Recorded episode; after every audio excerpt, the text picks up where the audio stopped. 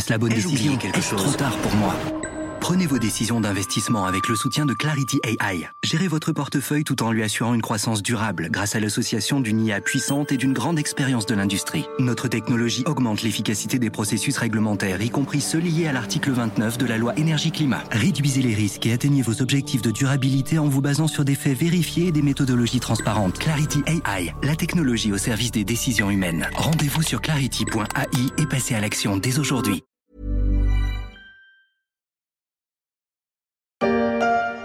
Moi, c'est Marine, 34 euh, ans, agricultrice et maman de deux enfants. On est installé en GEC avec Michel depuis le 1er janvier 2018 et on a une exploitation en zone de montagne, mais on a 80 vaches salaires conduites en race pure. Au Salon de l'Agriculture à la porte de Versailles à Paris, les yeux des badauds ne chercheront sans doute pas Marine, mais la vache qu'elle accompagnera cette année. Elle s'appelle Ovalie, une salers égérie du Salon 2023, une bonne marcheuse, docile et ayant bon caractère selon ses propriétaires. Elle sera visible au hall 1 du salon du 25 février au 5 mars. Et quoi de mieux qu'une vache prénommée Ovalie pour vous parler de la mise à jour de la PAC.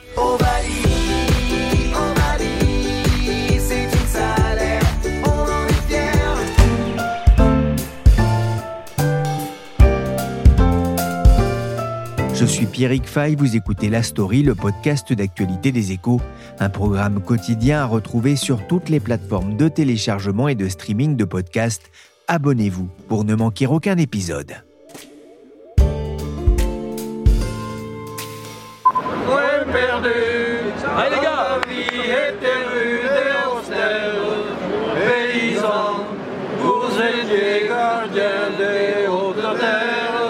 C'était il y a cinq ans. Des éleveurs de la région de Mézinc, dans le Massif central, poussaient la chansonnette devant les caméras du journal Le Progrès lors du Salon de l'agriculture. C'était avant le Covid, c'était avant la flambée des intrants agricoles et des matières premières, c'était aussi avant la refonte de la politique agricole commune la PAC. Depuis le 1er janvier, les agriculteurs européens font face à une nouvelle PAC pour au moins 5 ans, un chamboule-tout pour les aides agricoles. Qu'est-ce que cela change et l'agriculture européenne peut-elle se passer de la PAC? Autant de questions que j'avais envie de poser à mes invités à l'occasion de ce salon de l'agriculture. Bonjour Marie-Josée Cougar. Bonjour. Vous êtes spécialiste de l'agriculture aux échos. On va d'abord le rappeler, mais c'est quoi la PAC? La PAC, c'est un sigle, hein, déjà pour commencer, qui veut dire politique agricole commune. Ça fait fuir euh, beaucoup de lecteurs parce que c'est un. On a toujours l'impression que c'est extrêmement compliqué et ça n'est pas faux. Donc c'est une des politiques euh, les plus anciennes euh, de l'Union européenne, une politique commune hein, elle a été élaborée par le traité de, Rome en 1957 et appliquée à partir de 1964 à l'ensemble des pays. Et l'idée était d'avoir un socle commun de règles à tous ces pays pour former un grand marché et aussi pour euh, fabriquer, construire une agriculture euh, qui soit capable d'alimenter les Européens après l'épisode euh, dramatique de la Deuxième Guerre mondiale où les gens euh, ont été affamés pour une bonne part. Voilà, donc c'était la mission qui avait été donnée à la politique agricole commune, c'était nourrissez euh, notre population et pour ce qui était des agriculteurs, on vous donnera les moyens de faire. Pourquoi la PAC est-elle justement si importante pour les agriculteurs? Elle est très importante parce que déjà elle définit, elle leur donnait une mission et ce côté euh, missionnaire a toujours été important pour les agriculteurs. Ils sont très sensibles euh, au rôle qu'on leur fait jouer dans l'alimentation. Ça c'est la première chose. La deuxième chose, c'est que tout un système d'aide a été mis au point pour les protéger puisque l'idée était de fabriquer une agriculture européenne euh, et de fabriquer l'autonomie alimentaire en Europe, il fallait protéger l'Europe contre d'éventuelles concurrences. Donc il y avait des barrières douanières et des prix garantis aux agriculteurs et tout un système d'aide destiné à les protéger et à encourager la production de toutes les façons. 53 milliards d'euros de crédits alloués euh, chaque année par Bruxelles aux agriculteurs euh, européen. Depuis son origine, la PAC a subi plusieurs réformes d'importance. La dernière date de 2014 avec l'idée d'un verdissement de la politique agricole commune après un, vif épisode de tension entre les pays de, de l'UE. C'est cette réforme qui est entrée en application le 1er janvier. À quoi ressemble cette nouvelle PAC oh, Il faut bien se rappeler qu'en fait, la politique agricole commune est mise en place pour sept ans. Ça correspond aux exercices budgétaires de, l'Europe et elle est réformée tous les sept ans. Chaque fois qu'on commence à réfléchir à une nouvelle PAC, on s'affole. Les agriculteurs s'affolent, hein, tout le monde a très peur de, ce qui va se passer et au total, on va dire que la montagne accouche un peu d'une souris. La politique agricole commune n'est pas très profondément réformée. Elle est réformée un peu à la marge. Mais il y a eu plusieurs moments entre 1964 et aujourd'hui où il y a eu des réformes importantes, notamment celle de 92.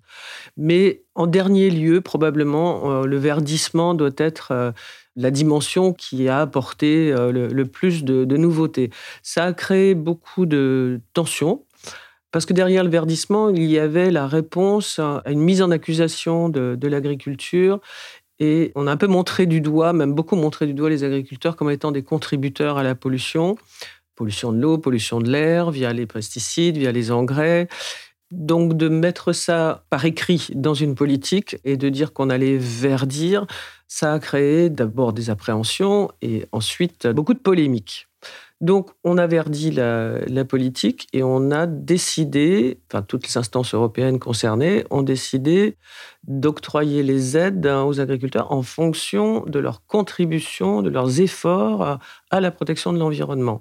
Parce qu'il faut bien se rappeler que quand on a, à partir de 64, quand on a demandé aux agriculteurs de euh, produire et de produire le plus possible, on ne s'est pas beaucoup, voire pas du tout, préoccupé de l'environnement. Et donc, on a fait des choses euh, qui étaient jugées nécessaires euh, pour augmenter les rendements. On a agrandi les champs, on a rasé les haies, on a abattu des arbres et on en a oublié les grands principes agronomiques de base. Tout ça a contribué à certaines pollutions incontestables. Donc aujourd'hui, on a entrepris de revenir en arrière là-dessus et aujourd'hui, et depuis plusieurs années, il y a des aides donc dans la politique agricole commune pour replanter des haies, pour euh, ne pas laisser des sols euh, nus euh, pendant l'hiver, parce que si on, laisse des sols nus lorsqu'il pleut, il y a un phénomène de ruissellement qui éventuellement peut emporter des, engrais ou des pesticides qui resteraient. Et voilà, c'est ça l'idée. L'éco-régime, hein, ces aides conditionnées à des pratiques agronomiques favorables au climat et à l'environnement, c'est l'une des nouveautés de la PAC 2023. Mais la réforme donne aussi un peu plus d'autonomie aux pays dans l'élaboration de leur politique agricole. C'était réclamé par euh, certains pays comme l'Irlande ou la Pologne. Quel est le plan de la France, Marie-Josée? C'est la première fois dans l'histoire de la politique agricole commune qu'on demande à chaque pays euh, d'élaborer son propre plan stratégique nationale. C'est quand même un peu curieux parce que on parle de politique agricole commune et on demande à chaque pays de faire son plan national. Donc on a abouti à partir de cette nouvelle PAC appliquée euh, depuis janvier à une juxtaposition de 27 politiques un peu différentes. Et la France, elle, a consulté toutes les personnes concernées, on va dire les agriculteurs, les forestiers, les ruraux, pendant des mois. Il en est ressorti un millier de pages et un, plan stratégique euh, dans lequel la France a souhaité maintenir les capacités de production sur l'ensemble du territoire. Ça veut dire aussi maintenir des agriculteurs, parce que les agriculteurs rendent service à l'entretien, du point de vue de l'entretien du territoire. Ça, c'était un, des points. L'autre point était d'encourager la contribution à la protection de l'environnement, de, pousser euh, les conversions à l'agriculture bio. D'ailleurs, la copie française a été retoquée par la Commission européenne qui a trouvé que la France n'encourageait pas suffisamment, hein, de façon sonnante et trébuchante, l'agriculture bio. Et donc, il a fallu que Paris, on va dire que le gouvernement revoie un peu sa copie dans, ce sens hein, et rajoute des crédits à l'encouragement bio. Une PAC plus verte avec un système d'éco-régime par exemple, mais c'est toujours aussi complexe, semble-t-il. Comment ce plan est-il accueilli dans les campagnes? C'est très complexe. Tous les agriculteurs euh, peuvent en témoigner. Une bonne partie de leur temps est consacrée, par exemple, à faire leur déclaration de production, et a envoyé un dossier à la Commission européenne pour obtenir des aides. Donc c'est très compliqué parce que comme il y a beaucoup d'argent en jeu, il ne faut pas se tromper parce qu'ils seront contrôlés. Il ne faut pas penser qu'on peut solliciter des, aides publiques de cette importance sans euh, faire très attention à ce qu'on dit et sans faire ce qu'on prétend. Il va y avoir des, perdants et des, gagnants avec cette nouvelle euh, politique agricole commune? Oui, probablement. Les gens qui ont regardé ça de très très près disent que les éleveurs, probablement, et les éleveurs de bovins en particulier, vont y perdre, vont perdre une partie de leurs aides. C'est l'hymne de nos campagnes, de nos rivières, de nos montagnes, de la vie manne, du monde animal. Crie le bien fort, des corps de vos carrés. Plus de verre dans les campagnes avec des mesures telles que les bandes enherbées le long des cours d'eau, le maintien des prairies permanentes. Il y aura des soutiens accrus pour ceux qui diversifient leur culture afin de ne pas épuiser la terre. Et le renoncement aux pesticides sera aussi récompensé.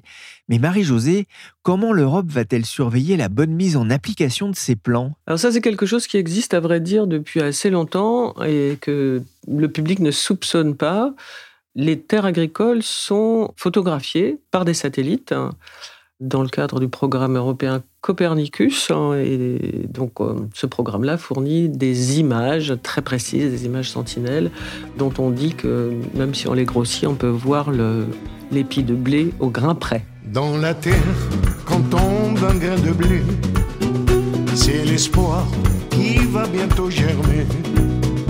Au sillon, s'abriter. Il attend les beaux jours de l'été. Le grain de blé vu du ciel, magie de la technologie, 27 politiques nationales.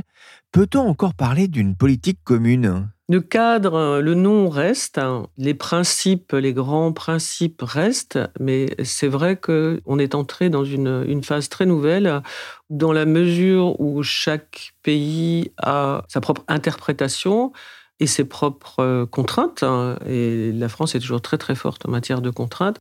Finalement, chaque pays peut introduire des distorsions de concurrence hein, avec ses voisins et ne donne pas les mêmes conditions euh, à ses agriculteurs. Salut mes petits cocolécos préférés Aujourd'hui, j'ai mis ma jolie veste verte parce qu'on va parler nature et écologie. En effet, je vais tout vous dire sur la PAC. Ah oui, moi j'adore PAC. Non, non, on va pas parler de PAC, mais de la PAC, la politique agricole commune. La PAC expliquée avec humour dans les leçons d'écomonique de la Cité de l'économie. Elle est régie par trois grands principes, l'unicité des marchés, la préférence communautaire et la solidarité financière. Mais a-t-elle rempli son office? À 60 ans, la PAC a-t-elle payé? En feuilletant un numéro récent des cahiers français intitulé L'agriculture à l'heure des choix, je suis tombé sur un article de Sophie Toyer et Pauline Lécole consacré à la PAC. Bonjour Sophie Toyer. Bonjour. Vous êtes chercheur en économie à l'INRAE. 60 ans après sa mise en œuvre, la PAC a-t-elle rempli son office? Oui, enfin, en tout cas, en termes des objectifs qu'elle s'était fixés par le traité de Rome, en 1957. Aujourd'hui, la PAC, elle distribue aux agriculteurs européens environ 50 milliards d'euros par an, 9 milliards pour la France. On est le plus gros euh, récipiendaire de l'aide européenne. Et les objectifs à l'époque, c'était d'atteindre l'autosuffisance alimentaire, euh, donc d'assurer l'autonomie euh, alimentaire européenne, d'augmenter le revenu des agriculteurs, euh, d'assurer une alimentation juste et à prix abordable pour les agriculteurs, et puis aussi, c'était pas dit comme ça, mais de contribuer à la reconstruction de l'Europe en libérant des bras, les bras qui étaient massivement dans le secteur agricole pour l'industrie en fait. Et de ce point de vue-là, elle a réussi au-delà de ses espérances deux chiffres qui sont assez marquants. Au sortir de la Deuxième Guerre mondiale, il y a à peu près 30% des actifs qui travaillent dans l'agriculture. Aujourd'hui, on est à 1,5%. Et euh, probablement dans les années 50, un agriculteur français, il était capable de nourrir à peu près 5 personnes en équivalent calorique qu'il produisait. Aujourd'hui, c'est entre, ça dépend des agriculteurs, mais en moyenne, c'est 60 à 80 personnes depuis le 1er janvier, de nouvelles règles s'appliquent pour bénéficier de ces aides. C'est une nouvelle donne pour les agriculteurs? Oui et non. La réforme là, qui démarre au 1er janvier 2023, ce n'est qu'une réforme parmi les autres. En fait, en gros, la PAC, elle se réforme euh, tous les 7 ans, voire un petit peu plus. Ce qui d'ailleurs, euh, en passant, n'est pas toujours très simple euh, à vivre pour les agriculteurs. Ce sont des entrepreneurs, ils investissent des sommes assez colossales dans leur outil, qui est l'exploitation agricole. Et de voir les règles changer, les règles de soutien aux agriculteurs changer comme ça régulièrement, sans visibilité, la plupart du temps, c'est compliqué pour eux, ça c'est sûr.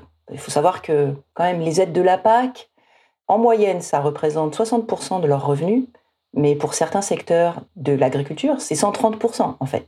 C'est-à-dire que sans les aides de la PAC, les agriculteurs ne gagneraient pas d'argent. Ça veut dire que l'agriculture européenne et française ne peut pas se passer de la PAC Non. En tout cas, je ne pense pas qu'elle puisse le permettre dans l'organisation actuelle. Comme je vous l'ai dit, euh, les soutiens de la PAC aujourd'hui, c'est en moyenne 60% euh, des revenus euh, des agriculteurs français, par exemple. Donc si demain on décide d'arrêter la PAC, c'est tout un pan de l'agriculture européenne et française qui s'écroule. Donc c'est la sortie du secteur de la grande majorité des exploitations agricoles et une restructuration massive, mais très très douloureuse, probablement qui irait euh, vers des exploitations beaucoup plus euh, productives, euh, industrielles presque, les seules qui seraient à même de survivre dans la concurrence actuelle. Donc on pourrait imaginer de se passer de la PAC si on changeait complètement la façon dont on est inséré aujourd'hui dans le marché mondial des produits agricoles et alimentaires. Par exemple, si on refermait les frontières de l'Union européenne et si on décidait ainsi de se protéger de la concurrence extérieure. Concurrence qui elle-même, pour une grande part, est aussi très subventionnée. Voilà. Donc, on pourrait le faire. Alors, un exemple intéressant, c'est celui euh, des Britanniques, puisqu'ils sont sortis euh, de l'Union européenne. Bon, et une des raisons d'ailleurs pour laquelle ils sont sortis, c'est qu'ils n'appréciaient pas du tout euh, la PAC et qu'ils prétendaient vouloir faire mieux avec une politique agricole nationale. Alors ça sera intéressant de regarder comment ça va évoluer. Aujourd'hui, ils sont coincés au milieu du guet. C'est-à-dire qu'aujourd'hui, avec leur propre denier, c'est-à-dire l'argent euh, des contribuables euh, britanniques, ils financent une politique agricole qui ressemble encore beaucoup à la PAC actuelle parce que on peut pas du jour au lendemain démanteler le système sans créer une véritable catastrophe en termes de, de réorganisation. Maintenant, j'ai été regarder un petit peu, ils cherchent à euh, évoluer vers un système différent, mais qui sera encore euh, assez fortement subventionné d'une autre manière que la PAC. Sans ces subventions, en fait, les, prix s'envoleraient encore plus. C'est tout à fait exact. C'est-à-dire qu'on pourrait imaginer euh, de supprimer la PAC, comme je vous l'ai dit, probablement à condition de se protéger de la concurrence extérieure, donc de remettre des barrières euh, aux frontières, mais qu'aujourd'hui on n'a pas le droit de faire dans le cadre des accords qui nous lient à l'Organisation mondiale du commerce, et puis aussi à condition que les ménages européens acceptent de dédier une bien plus grosse part de leur budget à l'alimentation. Voilà. Or aujourd'hui, c'est pas le cas. Alors la PAC a été pensée, hein, vous le disiez, à l'origine en souvenir notamment des pénuries alimentaires nées de la Seconde Guerre mondiale. Les enfants nés entre 1943 et, 1950 ont parfois eu faim. Le spectre des pénuries alimentaires ressurgit avec la, guerre en Ukraine, même si euh, l'Europe pourrait être moins concernée. On est aujourd'hui, vous le dites, dans une logique de produire mieux, plus vertement, et pas de produire plus. Est-ce que ce n'est pas un tort? Non, personnellement, je pense pas. Je pense que euh, aujourd'hui, dans le monde, on produit plus euh, que ce dont on a besoin. Le problème, c'est le prix des denrées alimentaires. Bon, c'est sûr que euh, la guerre en Ukraine a, créé un choc sur les marchés mondiaux des produits agricoles et, et fait monter de manière, je dirais presque conjoncturelle en fait, les prix, mais pas euh, de manière euh, très structurelle en fait. Voilà. Donc aujourd'hui, on n'a pas véritablement besoin de produire plus pour assurer la sécurité alimentaire mondiale. Euh, il y a des vraies menaces à la sécurité alimentaire mondiale, c'est le changement climatique. C'est clair, et ça va arriver assez vite, mais pas la guerre en Ukraine. Et c'est vrai qu'il y a eu une petite disposition réglementaire là, qui a été mise en place euh, l'année dernière au moment euh, de ce choc de prix où l'Europe a renoncé provisoirement sur deux ans à l'obligation de jachère de 3% des terres arables, qui avait été mise en œuvre, imposée par la PAC, pour justement améliorer le bilan environnemental de l'activité agricole. Parce qu'une terre en jachère, Ça permet un petit peu de verdir l'activité agricole. Et donc, on a décidé que ces 3%-là, c'était 3% de terres arables perdues pour la production, un petit peu sous la pression euh, des lobbies alimentaires et puis euh, de certains syndicats agricoles. Mais euh, ça n'a pas d'impact. Il y a un mal-être aujourd'hui des agriculteurs à qui l'on demande de nourrir la population sans que ça coûte cher tout en préservant la planète. Des injonctions qui semblent parfois contradictoires à l'image de ce qui se passe pour les producteurs de betteraves. Oui, c'est vrai. je pense que les, la profession agricole euh, en souffre beaucoup. Elle a d'ailleurs même inventé ce mot de agribashing. Vous avez peut-être entendu parler de ça, hein, euh, le fait qu'on dénonce euh, les agriculteurs comme source de tous nos maux et d'un certain nombre de problèmes, d'un certain nombre de problèmes environnementaux. Et ils ont raison de dire que on leur a beaucoup demandé dans le passé on leur a envoyé des signaux, on les a beaucoup incités à produire davantage, à augmenter leur productivité et donc à utiliser plus d'engrais, plus de pesticides, etc. Et aujourd'hui, on leur demande de faire l'inverse sans pour autant leur donner tous les moyens d'accomplir cette transition-là. Donc euh, c'est sûr que c'est compliqué pour eux. Après, quand vous regardez dans les faits, bon là je parle des agriculteurs en général, mais en fait il y a différents types d'agriculteurs. Il y en a qui euh, souhaitent revenir à un autre modèle agricole. Par exemple, euh, ceux qui se revendiquent de l'agriculture paysanne, par exemple, qui finalement disent il faut repenser notre système agricole en se servant davantage des services écosystémiques, en protégeant les sols, en protégeant les ressources et en produisant plutôt pour euh, les populations locales, en fait en relocalisant l'agriculture. Et puis, vous avez d'autres agriculteurs qui sont sur un mode plus productiviste, plus industriel d'ailleurs, souvent sur des filières longues, exportatrices, et qui, eux, défendent la vision d'une agriculture européenne euh, nourricière du monde, finalement. Et euh, la question euh, pour la société, puis pour les décideurs publics, c'est de voir comment on réconcilie ces deux modèles. Je ne suis pas sûre qu'on puisse décider qu'on choisit l'un ou l'autre. Peut-être il faut les faire coexister et aider ceux qui sont euh, dans les modèles qui ont le plus d'impact négatif sur l'environnement à limiter au maximum euh, l'impact qu'ils ont. Parce que cet impact-là, qui est aussi le nôtre, qui est aussi celui des consommateurs en fait. Hein. On dit toujours l'impact des agriculteurs, mais en fait, quand on choisit de consommer un produit issu de cette agriculture euh, très productiviste ou industrielle, quelque part, on est aussi responsable que l'agriculteur qui a fait croître le blé de la pollution et donc aussi des coûts induits par cette pollution sur notre santé, euh, euh, sur la biodiversité et sur notre environnement. Merci Sophie Toyer, chercheur en économie à l'INRAE, que l'on peut retrouver sur Internet sur le site CAPEY, C-A-P-E-Y-E, -E, un site pour tout savoir sur la PAC. Et merci à Marie-Josée Cougar, journaliste aux échos. Je vous donne rendez-vous très vite pour parler d'un autre sujet lié à l'agriculture. On parlera des bœufs qui sont de moins en moins nombreux. Cet épisode de la story a été réalisé par Willy Gann, chargé de production et d'édition Michel Varnet.